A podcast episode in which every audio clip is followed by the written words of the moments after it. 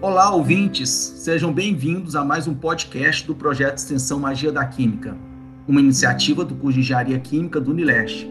Eu sou o professor Leonardo Ramos Paz Lima, coordenador e professor do curso de Engenharia Química do Unileste. Nessa edição, iremos falar um pouco sobre o Dia Mundial da Água e as suas diversas influências em nossas vidas. A água é um recurso essencial à vida, mas distribuído de forma desigual pelo planeta. Assegurar a disponibilidade e a gestão sustentável da água e saneamento para todos é um dos objetivos do desenvolvimento sustentável da ONU para 2030. É um desafio que nós temos aí. O Brasil ainda tem muito a fazer para cumprir essa agenda. Ter acesso à água limpa e abundante é essencial para combater a pobreza, garantir saúde íntegra e vida digna, sustentar o crescimento econômico e um meio ambiente equilibrado. Nesse sentido, então, convidamos a professora doutora Gabriela von Rickert, que é bióloga e mestre e doutora em ecologia, conservação e manejo da vida silvestre pela Universidade Federal de Minas Gerais e é coordenadora de pesquisa e extensão do Centro Universitário Católico do Leste de Minas Gerais, Unileste. Desde já agradeço pelo convite aceito e pela disponibilidade de estar com a gente, esclarecendo a sociedade sobre esse tema tão primordial importante no contexto atual. Então, Gabriela, né, a gente sabe que várias áreas, como a biologia, engenharia, química, engenharia ambiental e outros cursos, né, outras áreas, são importantes para a proteção, distribuição, disponibilidade, gestão e o saneamento da água. Então vamos falar um pouco sobre isso, né? Para começar. Para você, qual é a importância da água? Oi, Leonardo. Olá, ouvintes. Primeiro agradecer o convite. Né? Acho que sempre é uma boa oportunidade de falar sobre a água. E na sua primeira pergunta, falar de água, para mim, tem vários sentimentos aí, né? E vários aspectos associados, né? Primeiro, você, na minha apresentação, falou né, que eu sou bióloga, ecóloga e mestre doutora em ecologia mas dentro da ecologia eu me especializei na área né, de ecologia aquática. Então eu sou uma liminóloga.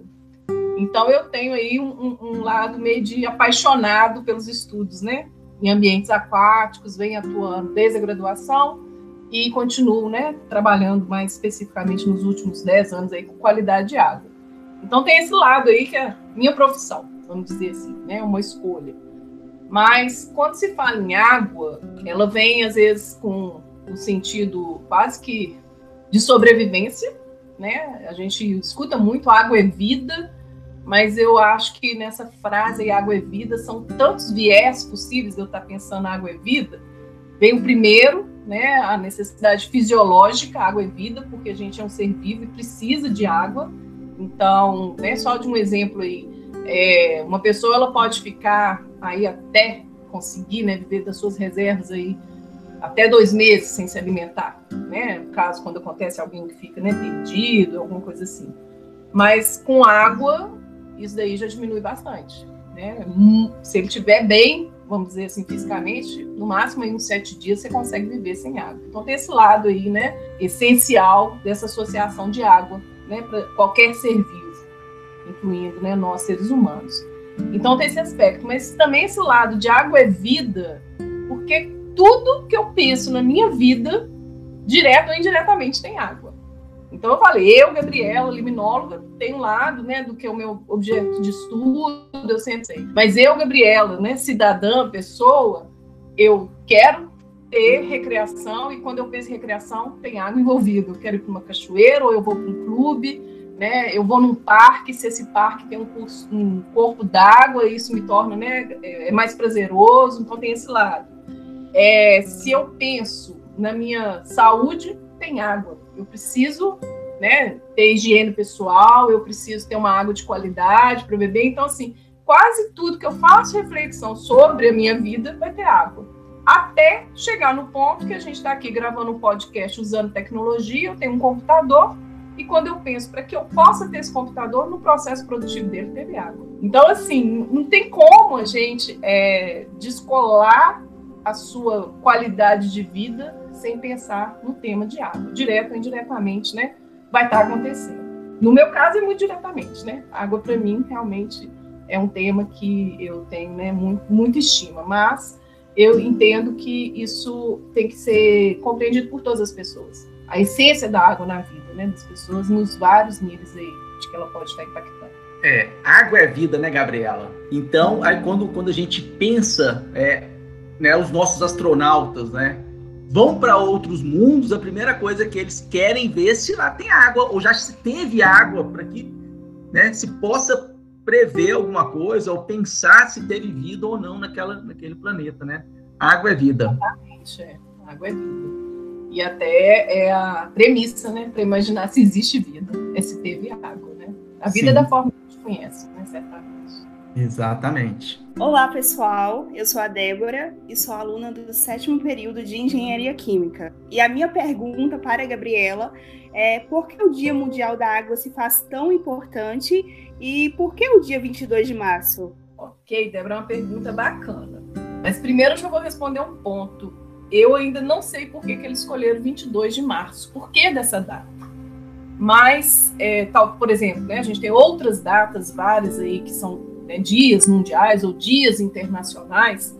É, quase sempre quando a gente vai buscar, né, por que, que é o Dia Mundial da Água, por que, que é o Dia Internacional da Mulher, quase todas essas buscas, essas datas né, comemorativas, geralmente volta lá a ONU no ano de tal, né, a ONU, a Organização Nacional, é, Organização das Nações Unidas, né, é, sempre propondo esses dias mundiais, esses dias internacionais.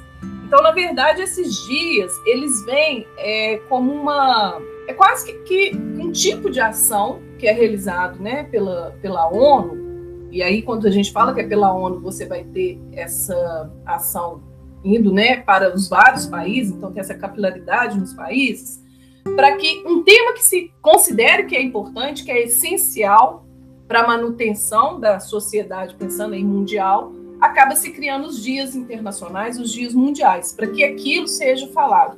Mas as pessoas acham que é só aquele dia, né? Ah, não, vamos comemorar, é só um dia, igual aniversário, né? Uma vez no ano você vai a uma festa. Não Geralmente, isso é o quê? Que nessas datas, os órgãos, eles acabam propondo medidas, né, fazendo articulações, às vezes prestação de contas do que foi dentro de um ano, o que, que se fez sobre aquele assunto. Então, assim, só um exemplo rapidinho. Agora, março, né, dia 22, é o Dia Mundial né, da Água. Mas ontem, dia 21, ele foi o Dia Internacional das Florestas, foi o Dia Mundial da Síndrome de Down, o Dia Internacional da Eliminação da Discriminação Racial. Ainda no mês de março, a gente teve no dia 8 o Dia Internacional das Mulheres. No dia 3 foi o Dia Mundial da Vida Selvagem. Então, é, é, é como se fosse uma ação para que realmente esses temas sejam discutidos e que causem alterações. Alterações que vão desde políticas públicas, conscientização da população. Então, assim, seria uma forma de você ter ali uma, uma data limite, ó, e aí? que está acontecendo sobre a água nos últimos tempos. A gente vai ter um dia que vai ter que ser falado disso. No caso da água, é, eles propuseram com essa intenção de se conscientizar o uso, é, e aí a gente vai falar em uso racional, uso sustentável, a importância da água, até naquilo que eu comentei, essa importância aí, né, quase que visceral, orgânica, a água é vida, né, e todos esses viés. E aí você tem geralmente no dia 22 de março, a ONU ela libera o seu relatório, né, o report sobre a questão da água dentro do tema que eles escolheram em cada ano. Cada ano eles escolhem um tema para avaliar associado com esse uso sustentável e conscientização pelo uso da água, né? Nesse ano, é, a gente tem o ano de 2021, o tema ele está associado com a valoração da água, né, o valor econômico. O ano passado, 2020, era água e mudanças climáticas. Em 2019, já era um tema falando não, não deixando ninguém para trás. Então, você tem vários temas que são trabalhados ao longo né, de um ano para que você possa ter o levantamento de dados e também sugestões de medidas para então realmente você ter uma mudança é, da sociedade em relação a um problema, no caso da água ou dos vários outros dias. Então existe esse aspecto. As pessoas acham que é só uma data, né? Ah, é só uma data. Não. Tem pessoas que vão estar envolvidas o ano inteiro, né? Se debruçando sobre levantar dados, pensar em medidas para que o tema escolhido, que geralmente vai ser escolhido porque né, é urgente, possa ser né, melhor compreendido, melhor estudado. Né? Então, assim, particularmente, eu não sei por que o dia 22 de março, né? Se tem algum sentido ali de, de, de ter tido é, algum cientista importante, né? Eu não sei a escolha da data, mas são várias as datas né, que a ONU faz com diferentes temas, tanto ambientais, sociais, né? Para que isso seja discutido e certamente você tem grupos de estudos associados, né, àquele tema para dar retorno também para a sociedade. É, com certeza, essas datas são extremamente importantes, né? E, e, claro, né, a gente pensa na água, a água é todo dia, né? O Dia da Mulher é todo dia, né? A síndrome de Down, a gente tem que pensar nisso, né? Então, então esses temas que você abordou são temas importantes, mas que para que a gente não caia no esquecimento, né, Gabriela, a gente precisa estar tá sempre discutindo, sempre debatendo. Então, esses dias veio para isso, para a gente pelo menos parar nesse dia e pensar, opa, e refletir sobre essas ações, né? Isso até um tema, né? É, né, um tema não, né? É até um dos objetivos da ODS, que o sexto objetivo da ODS, ele fala, né, assegurar a disponibilidade e gestão sustentável da água e saneamento para todos. É, então, nesse sentido, né, por que, que a gente associa, né, por que lembrar sobre essa sexta ODS nessa data? Né? E eu queria né, que você pudesse falar um pouquinho mais sobre essas ODS que são extremamente importantes aí para a gente. A gente tem né, objetivos até 2030. Pois é, Leonardo. É, as ODS, né, os Objetivos do Desenvolvimento Sustentável, é, que, que você tem? A Agenda 2030? 2030 porque é até 2030, como você falou. Né? As ODS, né, os Objetivos do Desenvolvimento Sustentável da Agenda 2030, eles, na verdade, têm um histórico. Né? A primeira agenda é, de objetivos, assim, né, definindo metas, etc., isso aconteceu com os objetivos do milênio, né, no ano 2000. Então, era de 2000 até 2015. Um dos principais, né, uma bandeira muito forte que é proposta é a questão da erradicação da fome, né, fome e miséria. Então, tem um lado social muito forte né, com os Objetivos de Desenvolvimento Sustentável propostos pela ONU. É, e os Objetivos do Milênio eles tiveram um, um, sucesso, uma certa aderência, se eu não me engano, acho que eram oito objetivos. E aí, em 2015, isso não se findou, veio a Agenda 2030. Então, agora a gente tem 17 objetivos até 2030. E aí são levantamentos pensando em termos mundiais. Mas cada país signatário da ONU, que né, a princípio faz aderência, né, o que o órgão propõe, eles têm que encontrar quais vão ser as suas metas locais que vão estar de acordo com as metas mundiais. É, dentre os objetivos de desenvolvimento sustentável, então a gente está falando de desenvolvimento sustentável, eu comentei, olha, tem o lado social, de acabar com miséria, né? Acabar com a fome, etc. Você tem, quando se fala em desenvolvimento sustentável, ele é baseado em três pilares principais. Você tem o lado social, você tem o lado ambiental, pensando na questão aí, né, de uso de recursos naturais, da natureza, e você tem o lado econômico. Quando se fala em desenvolvimento sustentável, se desenvolver sustentavelmente, não é só pensar na questão econômica, ou só na questão social, ou só na questão ambiental. Os três têm que estar caminhando juntos. Isso seria alcançar a sustentabilidade.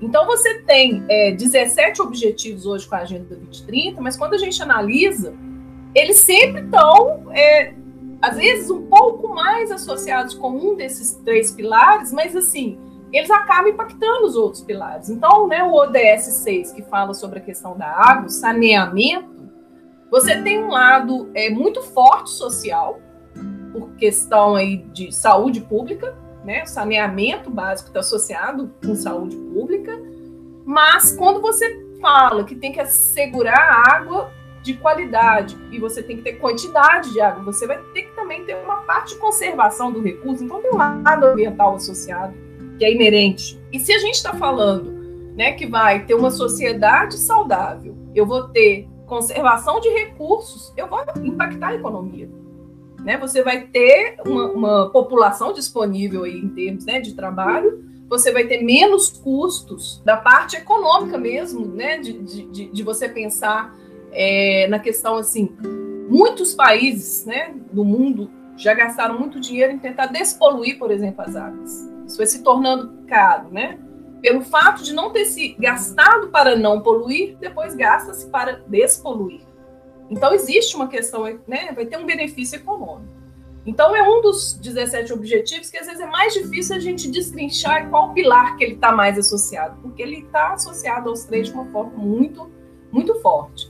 Então, assim, só para a gente ter ideia, né? Você tem, como você falou, né, garantir disponibilidade, manejo sustentável da água e saneamento para todos. Então, começa a falar da questão da universalização de acesso à água potável, mas não só ter água potável, você também ter toda a parte de saneamento associado aos resíduos, né, ao esgoto que, que a gente né, coloca, que tem muito problema, não só de poluir as águas, né, e com isso você ter todo o problema também de saúde pública.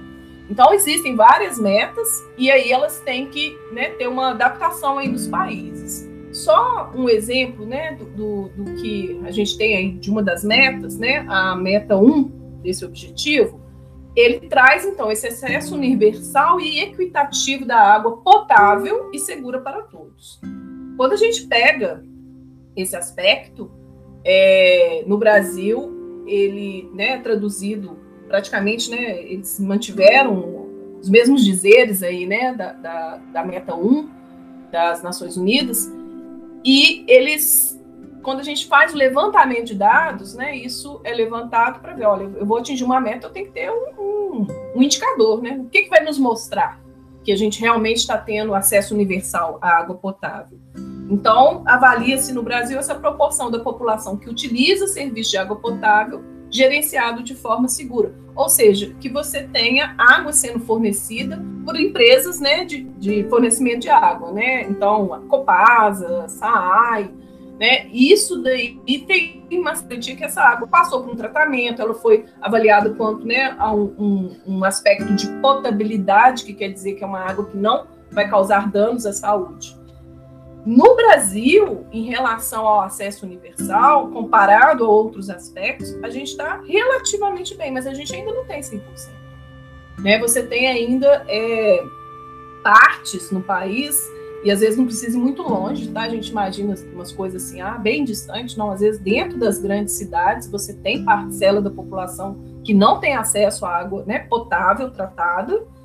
É, mas no geral a gente tem, né, é, nos estados em geral, mais de 90% né, da população abastecida. Então existe ainda né, um grande trabalho a ser feito para que 100% tenha acesso a essa água segura. Mas dentre, é, os, quando a gente né, pode pensar aí de esgoto, aí o, o negócio, o cenário fica bem pior, tá?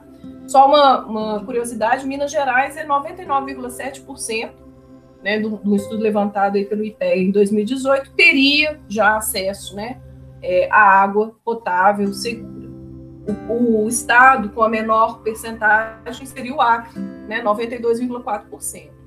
Mas o fato de você ter um serviço de água não significa que a pessoa está tendo acesso a saneamento básico completo, tá? Então, é, a, a, ODS 6 ela é muito importante, ela vai ter vários fatores, tem a parte de conscientizar, né? De você pensar na conservação do recurso, né? Então, você tem diferentes metas. E o, cada país, né, às vezes vai ter que encontrar para cumprir aquela meta, qual que é a ação principal que ele tem que né, é, fazer? Mas eu acho que um dos problemas que a gente tem, né, e é primordial, é realmente o saneamento, né, Gabriela? Que no Brasil a gente ainda tem que correr muito atrás. É claro que a gente vê outros países muito piores do que a gente, mas no Brasil a gente já poderia ter avançado muito mais do que a gente já avançou, né? E a água também é um problema, né? É um problema, somente o Nordeste ainda. Então, então são questões bem, bem drásticas, né? Que a gente tem que às vezes lidar e pensar, né? E por isso o dia também, né? É um aspecto importante é, quando a gente fala da água, porque assim você tem uma quantidade de água x no mundo, né? No planeta. Ela pode estar como água líquida, como água sólida, né? Como vapor d'água existe o ciclo da água pensando no ciclo mundial da água. Então, olha, eu vou ter essa quantidade, ela vai estar em diferentes é, estados, mas ela circula. Né? Você tem um ciclo aí promovido pelas chuvas tal, que vai circular na água. E aí existe essa ideia de que a água ela é finita, mas como tem tantas pessoas até imaginam que ela é infinita. Ok. Algumas regiões isso daí vai estar mais disponível. E se a gente pensar em água doce, que é até o tema né, do Dia Mundial da Água, está falando água doce, por quê? Você tem 97% da água no, no, planeta é água salgada, que a princípio não está numa forma prontamente usável. Eu não posso beber água do mar. Né? Então, se eu for fazer o uso, tem que ter um processo de retirada de sal, que é muito mais complicado do que você chegar numa nascente e pegar água, às vezes até sem tratamento. Vamos pensar assim, bem ali, né? Sobrevivência base. É, então, a água prontamente utilizável pela sociedade é água doce. A maior parte da água doce, ela na verdade está subterrânea. Então, até para acessar essa água, que é relativamente abundante, você tem que ter tecnologia, tem que acessar, né? Então, vem a questão né, dos poços. A gente tem, assim, na área rural, o pessoal, ah, vou fazer uma cisterna, que a gente tem ouvido demais que tem acontecido. A cisterna secou. Agora eu vou ter que fazer um poço artesiano. A tecnologia é mais complicada e muita gente não tem dinheiro para fazer um poço artesiano. Então, assim, tem a água, mas ela não está disponível, ela não está ali prontamente né, acessível. E vários dos cursos d'água, que seria o que a gente chama de água superficial, que vai estar em rios, que vai estar em lagos e lagoas, é, você está tendo o quê? O lado de poluir. Então, assim, tem a água, mas ela também não está prontamente utilizável. Você vai ter que ter um gasto com tecnologia que nem todo mundo tem acesso a essa tecnologia para tornar essa água, é, às vezes até mesmo como um uso aí não tão nobre, vamos dizer assim, como irrigar. Às vezes está até impróprio para irrigação, está impróprio para o gado beber e, quiçá, pensar na pessoa usar mesmo, né, como a água, é fonte de água da, da, né, daquela, daquela comunidade. Então, assim, é, o fato de ter a água, vamos dizer, né, H2O no estado líquido, não necessariamente você tem ela disponível. Então a gente pode estar sofrendo também essa escassez da água prontamente disponível e acessível. Mas, infelizmente, também a gente está vivendo é, uma mudança, tanto é que o tema do ano passado falava né, de, da mudança climática e a água, porque a gente está vivendo mudança no clima. Então, às vezes, um local que tinha água disponível, ele está deixando de ter, porque mudou o regime climático. Na nossa região, a gente tem escutado, na última década, vamos dizer assim, quantos são as pessoas que falam que nascentes secaram. Né? Que ah, tinha tantas nascentes no né, na, minha, na minha fazenda, mas aí essa nascente não tem mais. Então, a gente está vivenciando mudanças de disponibilidade hídrica, mas a demanda geralmente não muda. A demanda, ela inclusive aumenta, aumenta a população e aumenta a demanda. Então a gente tem vivido esse momento aí de, de um, um receio de disponibilidade hídrica, mas eu estou falando de disponibilidade real, né, prontamente disponível. E aí essa questão da importância também de não poluir, que entra muito a questão do esgotamento é, sanitário adequado. Né? Então, saneamento básico, água potável, mas também coleta do resíduo, do esgoto e tratamento do esgoto. Não adianta também só coletar para que depois você lance no curso hídrico e aí o tratamento para aquela água se tornar potável começa a ficar tão caro que se torna inviável para né, aquela estação de tratamento de água. Ela não tem como se adequar. Então são, são pontos aí que assim a gente está vivendo agora. Né? Não é historinha, não é coisa de, de de cientista que, que fica ali né, colocando projeções, né, vamos dizer assim, pessimistas, não. As pessoas estão vivenciando isso. Né? Quem está no meio rural tem vivenciado né, a falta de água, é, a escassez, essa que passar a adotar certas tecnologias que não eram necessárias e as várias estações de tratamento de água estão precisando se adequar para realmente agora tratar aquela água do manancial, que agora tem muito mais contaminantes do que tinha antes. E muito associado com a parte né, do, do, do não tratamento do esgoto, né? que, comparado ao acesso à água que a gente tem no país, está muito aquém. Né? Você tem ali, é, acho que no Brasil, 60% da população estaria é, assistido aí, né, a coleta de esgoto. Em Minas Gerais, né, esse, esse valor né, é menor. Então, assim, você tem quase 100%, todo mundo com água potável, mas a coleta, coleta já é um problema. Tratamento, então, já é muito pior. Os dados, né, são, são bem mais, é, vamos dizer assim, mais tímidos, né? A gente ainda há muito que se fazer nessa área. É, é Gabriela, isso que você trouxe é uma, realmente é uma preocupação, né? E, e a gente, observa isso até na nossa região, né? A gente, a gente, pelo menos a última informação que eu tive, que a gente era o terceiro maior parque lacustre do Brasil. E, e, eu, eu ando muito nessas lagoas que a gente tem aqui, né? Eu vou muito e eu vejo a cada ano o nível dessas lagoas diminuindo. E algumas já até desapareceram, né? né? Você chega em, em algumas regiões que nunca secou, né?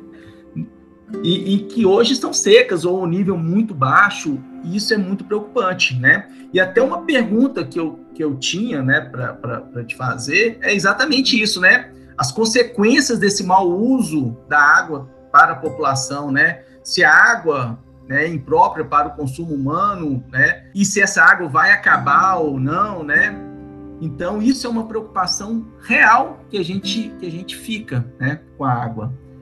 É, e aí eu não sei se você tem algum dado aqui da nossa região desse volume de água que, né?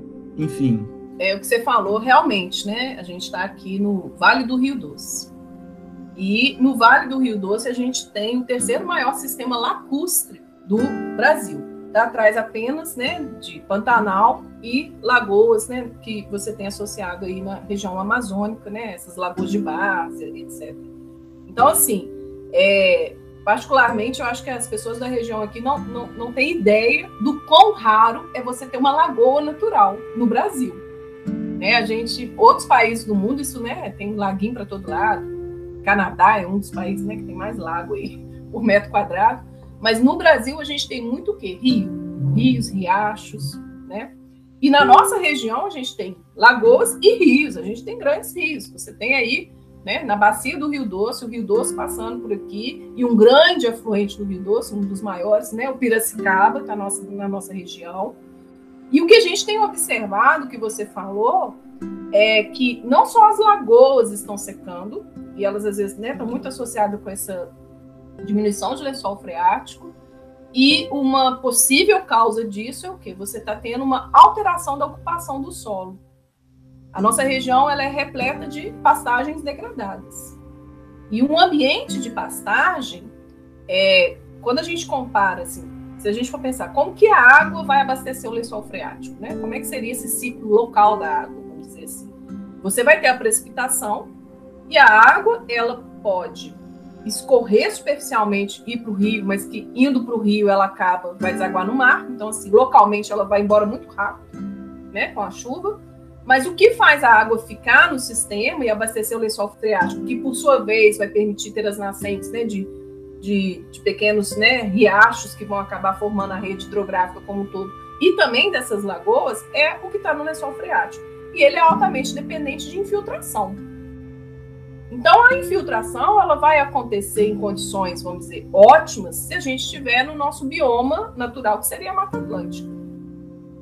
Temos aqui na região né, um dos maiores remanescentes da Mata Atlântica continental, vamos dizer assim, que é diferente da Mata Atlântica, né, da, da, região litorânea, que é o Parque Estadual do Rio Doce, onde estão várias dessas lagoas.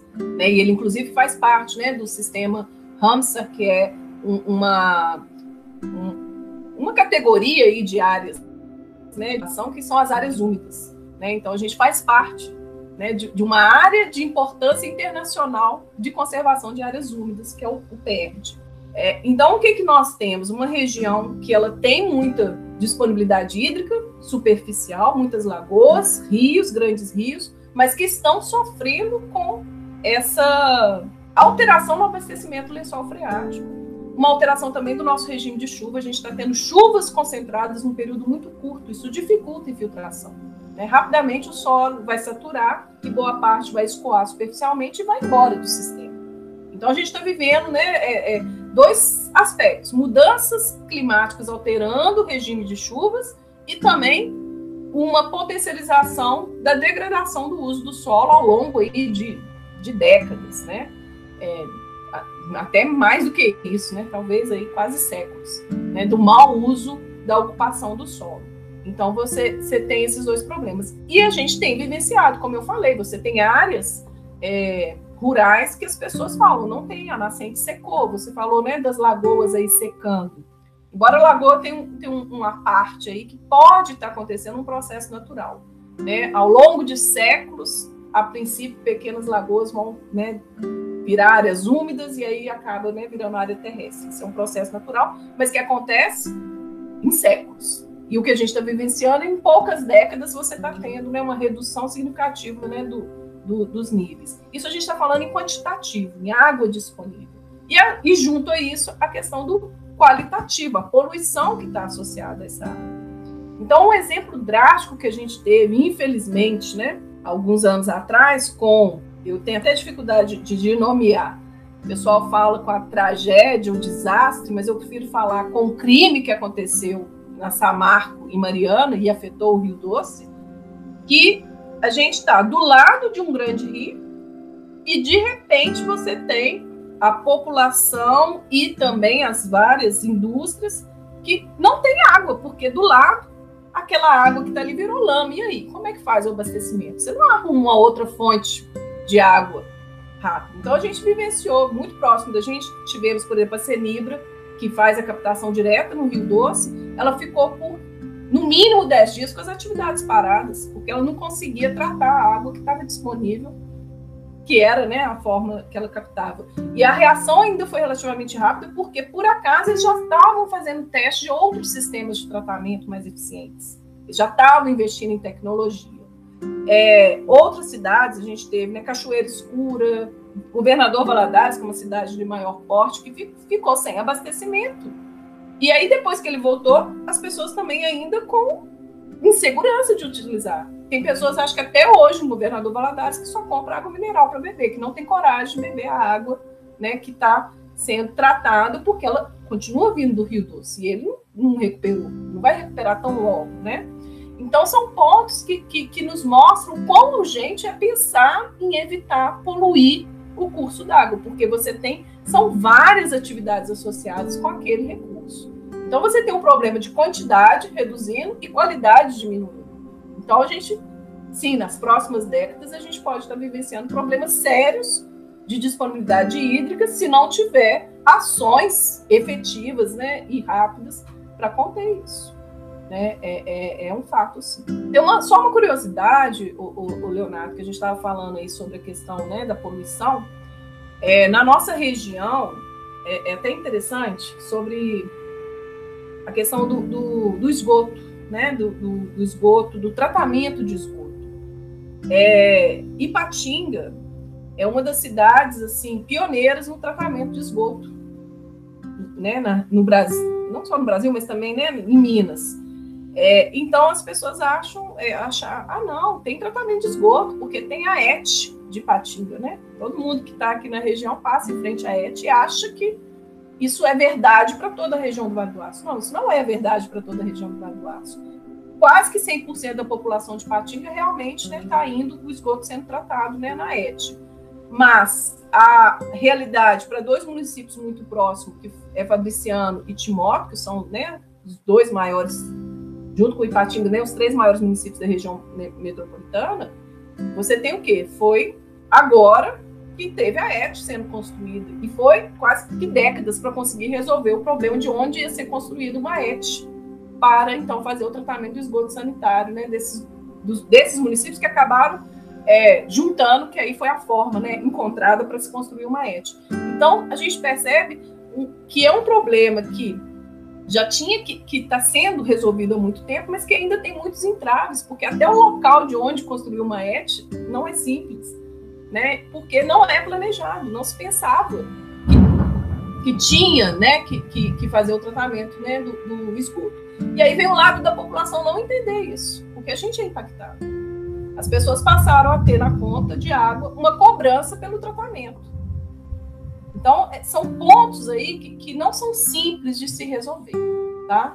É, é, são aspectos, né, que, que que, que, um problema vai levando ao outro, né? Porque as coisas são interligadas, né? Você não, não, não pode só resolver o problema de saneamento e tem que pensar como que a população vai poder, né, tá pagando por essa conta de água que agora está mais cara. Então, professora Gabriela, nós sabemos, né, que o, no Brasil o cenário ainda é complicado e segundo o último levantamento do Instituto Trata Brasil, Uh, com base nos dados mais recentes disponíveis pelo Sistema Nacional de Informações sobre o Saneamento, uh, apontou que aproximadamente 35 milhões de brasileiros ainda não têm acesso à rede de água potável. e 100 milhões de pessoas não têm acesso coleta de esgotos. Uh, e o que e como podemos fazer para mudar essa situação? E como é isso aqui na nossa região? Então, Débora, é... boa pergunta para consolidar ó, até algumas coisas que eu comentei né, nas perguntas anteriores. Como a gente estava falando lá da ODS 6, né, eu comentei ali cerca de 90% né, do país como um todo, um pouco mais de 90% a média, você teria já esse acesso né, à água potável, à água tratada. Mas o fato é, não é 100%. Ou seja, tem pessoas que ainda não têm água confiável, segura no seu domicílio. Né? E isso é um ponto que, que tem que ser 100%. Né? A gente tem essa necessidade. Na nossa região, a gente até tem, a princípio, né, é, a água tratada. Inclusive, é uma curiosidade, embora a gente, né, eu comentei, a gente tem lagoas, a gente tem o Rio Piracicaba, a gente tem o Rio Doce, mas o fornecimento de água potável na região metropolitana do Vale do Aço é feito por captação subterrânea. Tanto é que a gente não foi impactado né, diretamente com, com o que aconteceu né, é, do, do crime lá da, da Samarco, né, em Mariana. É, então a gente tem essa água potável, mas o outro lado, como eu havia comentado, do esgoto já é uma outra história. E o mais triste, eu comentei sobre o tratamento do esgoto, mas a gente ainda está muito aquém de ter coleta de esgoto. A história que a gente fala, olha, tem região que tem esgoto a céu aberto correndo, ela existe, não precisa ir longe, não. Isso que é assustador. Se você pensar que Minas Gerais é um dos estados, entre os estados mais ricos do país, e que a gente está na região, né? Você tem no, no, em Minas Gerais você tem a região metropolitana da capital de Belo Horizonte e a região metropolitana do Vale do Aço, uma das regiões mais ricas, né? De Minas, está entre as regiões mais ricas. E a gente tem ainda muito déficit na parte de esgotamento sanitário, de coleta e, como eu falei, tratamento ainda, né? Muito aquém. É, eu puxei uns dados é, por município, só para a gente ter uma ideia. São dados mais antigos, que é do censo do IBGE de 2010, tá? Então, esse esgotamento sanitário seguro, ou seja, você tem coleta de esgoto na casa, né, nos domicílios. E Patinga, você tem quase 100%, né? Tinha em 2010 quase 100%, 99,7% da população, né, era tinha acesso ao esgotamento sanitário seguro. Fabriciano, Coronel Fabriciano, esse índice já é bem menor, 87,5%. Timóteo, né, já um pouco maior, 93,2%. A gente percebe que está muito associado aí com o PIB de cada cidade. Né? Santana do Paraíso, que faz parte da região metropolitana, 77,2%.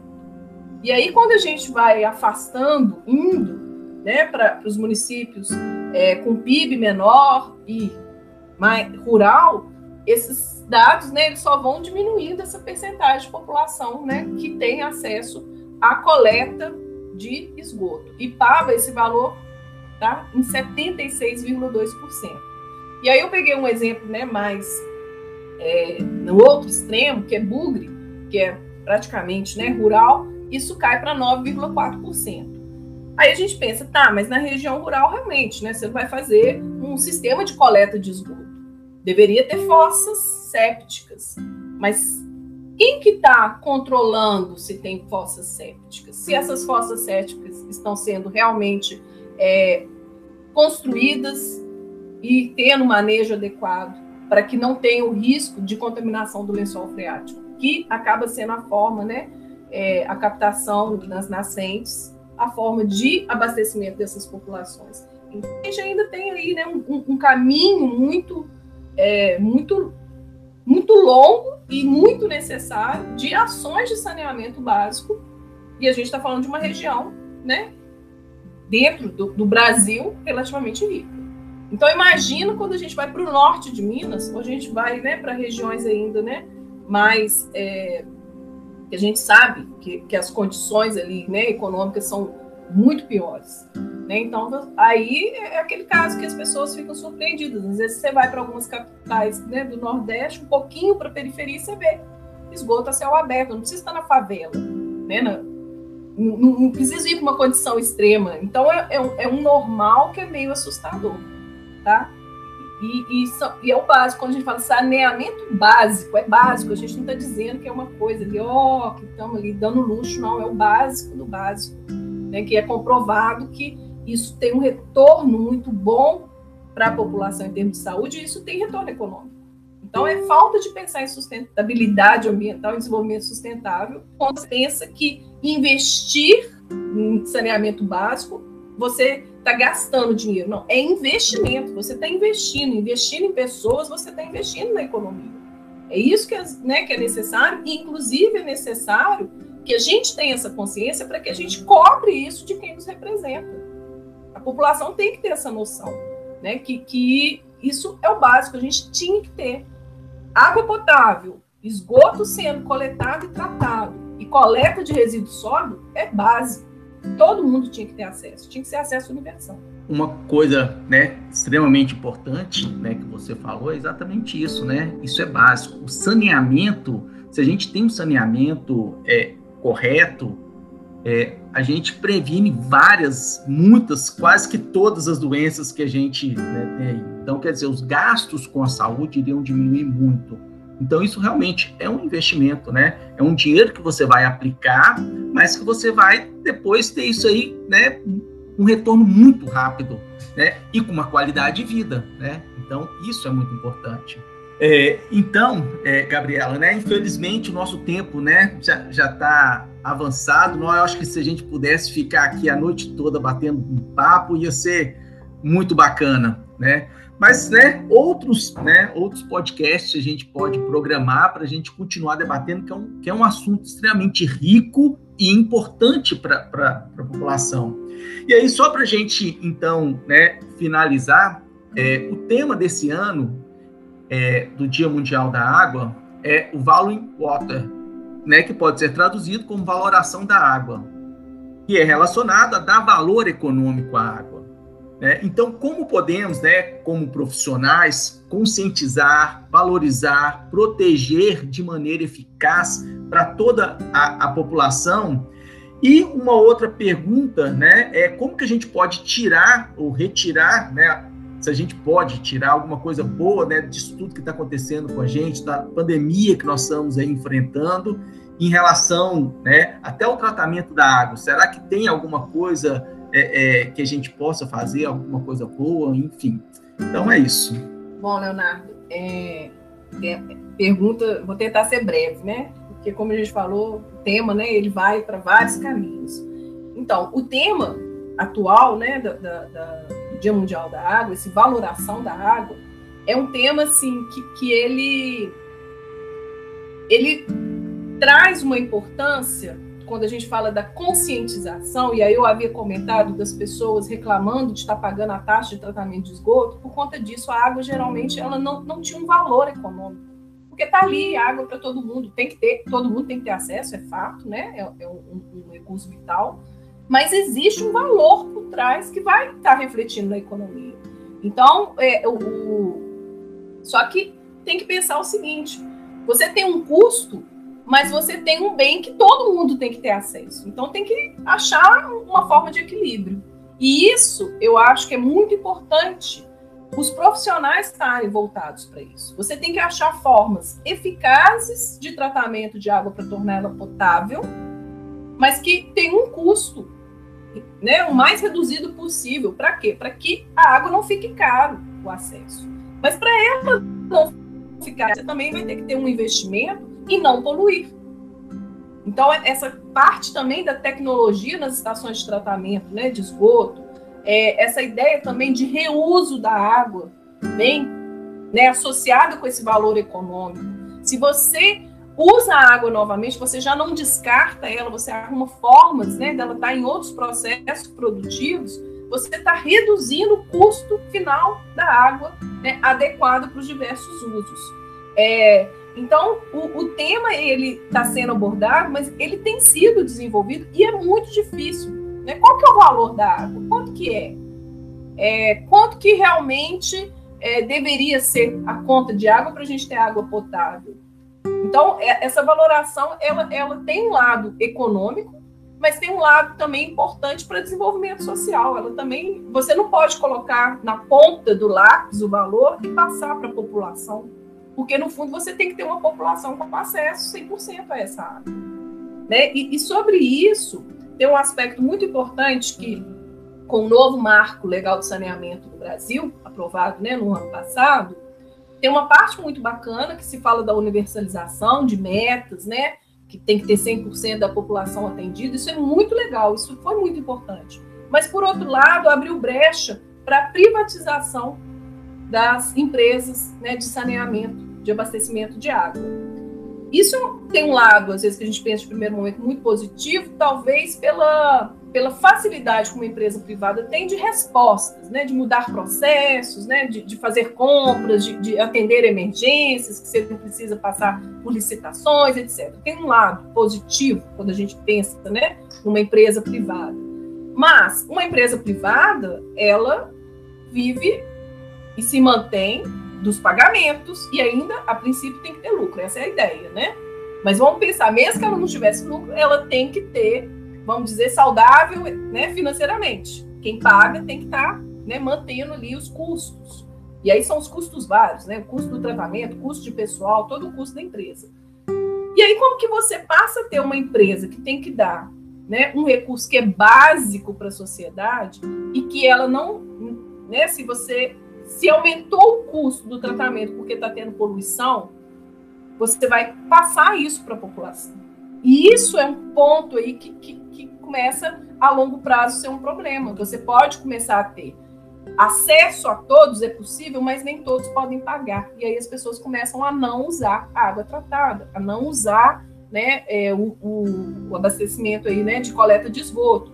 Então, por exemplo, vários países no mundo, tanto na Alemanha, na França, vizinhos próximos aqui, a Argentina, que tiveram um processo de privatização das empresas de abastecimento né, de água e de coleta de esgoto, eles estão reestatizando, porque chegou num ponto que as tarifas estavam inviáveis para a população ter acesso àquele serviço. Então, são pontos que não são simples, porque você tem um, um recurso que é vital. E ele é vital não só para manter as pessoas vivas, mas para manter a sociedade sadia. Então são aspectos aí que tem que se pensar. Qual que é o valor da água, o quanto que o Estado né, tem que ter o compromisso de estar tá mantendo essa água né, de qualidade, de acesso a todos. Então, não são problemas simples. E aí entra a importância da gente ter profissionais que tenham a noção dessa complexidade, de pessoas que tenham consciência da importância de você usar a água de forma racional, de você tentar ao máximo não poluir. Então, por exemplo, os engenheiros químicos estarem pensando em processos que vão produzir a menor quantidade possível de resíduos que viriam a contaminar essas águas, de tentar pensar em processos que vão utilizar o mínimo possível do insumo, água, que são pontos que vão estar né, mudando a sociedade. Um, um, aspecto que a gente não pode deixar de, de, de avaliar é o seguinte: você tem empresas, você tem governos, mas tudo isso é formado por pessoas. E são as pessoas que, às vezes, de acordo com o que elas acreditam, o que elas tiveram acesso, que elas vão mudando a sociedade. Não é alguém que ah, agora vai ser assim, não. Você tem um processo que vai acontecendo. Por isso a importância da conscientização. E aí vai dessa conscientização básica que eu tenho que né, economizar, de fechar a torneira quando eu estou escovando o dente, todo esse aspecto, até chegar nesse ponto que eu tenho um engenheiro químico, um engenheiro ambiental, um biólogo dentro da empresa, dentro de um órgão do governo, com tentando colocar né, uma pauta importante de mudança na forma de uso da água, de gestão da água, né? Porque são as pessoas que fazem essa diferença. E quando veio a pandemia, eu acho que tem um lado que foi muito triste, que mostrou que muitas pessoas não estavam tendo acesso a, ao básico de contenção do vírus, lavar as mãos com água e sabão.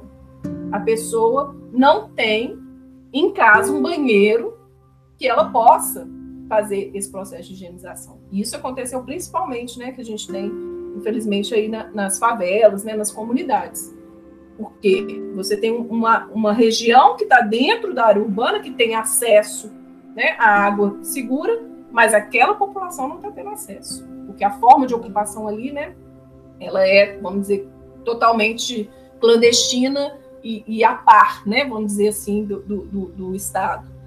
É, E aí vem a importância da gente perceber do, do, do quão essencial é esse serviço e o quão importante realmente é chegar na universalização. Então, acho que tem que ter esse aprendizado. E uma medida tão básica, ela não é possível porque você tem pessoas que ainda não têm acesso à água segura, né? E, e fazer o básico, higienizar as mãos, higienizar né, os alimentos. Então, é um aspecto que acho que, pelo menos, né, a gente tem que aprender com isso, porque veio, né, mostrou e, e foi nítido. Não é só ouvir falar, não, está acontecendo, né? E teve várias ONGs que começaram a tentar levar água, né, para essas pessoas. Então, é, é, é um ponto que, assim, é muito triste, é, é, assustador. 2021, a gente, às vezes, dentro né, de, de grandes cidades, está vivenciando isso. É, é, Gabriela, muita coisa tem que ser feita ainda, né? E, e ainda bem que nós temos técnicos no governo, né? Porque se não fossem os técnicos e se não fosse é, é, cargos lá dentro, né? Não cargos políticos, a gente estaria às vezes numa situação muito pior, porque entra um governo, sai outro, então cada governo tem o seu pensamento e quando a gente tem técnico dentro do governo, né? Essas medidas, pelo menos, né? Elas são mais difíceis de mudar, né? Não, não quer dizer que não mudem. Mas ainda bem, né? Que a gente tem desses profissionais, engenheiros químicos, biólogos, sanitaristas, enfim. É, então é uma, é uma questão mesmo que a gente que a gente tem que né, e agradecer e também pensar, né? Muita coisa tem que ser feita. Né, eu quero agradecer muito a você aí, né? Acho que ficou muito bacana, né? Essa explicação toda que você deu, essa informação toda que você trouxe para a gente. É, isso é de grande valia, né? Porque a gente precisa entender né, muito sobre esse processo é, é, da água, né, o processo envolvido aí do saneamento, é, da disponibilidade da água, das ODS ligados a isso aí. Então, é um tema bem pertinente e muito importante. E num dia que a gente tem que refletir, né, que é o dia 22 de março. Então, muito obrigado, né? Agradeço também aos alunos da extensão, né, a Débora, ao Luiz é, e a todos os alunos envolvidos, o Cristóvão que não veio, a Júlia e aos professores né, do projeto também, o Ricardo, a Letícia. É, eu acho que é um projeto né, que a intenção é levar informação para a população. Então, eu acho que essa é uma informação muito importante. Né? Muito obrigado. Eu agradeço, Léo. Eu queria parabenizar né, a iniciativa do projeto Magia da Química, dessa desmistificação da química. Ela está no nosso dia a dia, a gente tem que se apropriar desses conhecimentos, né? É, e foi um prazer falar de água, porque eu gosto, eu gosto, quero acreditar que um dia a gente vai chegar num ponto de ter consciência ambiental, que todas as pessoas vão entender né, que a questão ambiental ela não é contra o desenvolvimento econômico né, ela veio para que a gente possa continuar tendo desenvolvimento econômico, porque não existe economia sem uso de recursos naturais. E aí eles têm que ser usados de forma né, racional e sustentável. E a água, como eu falei, é um bem que está aí né, básico para todas as atividades nossas, né, econômicas e não econômicas. Um prazer falar com vocês.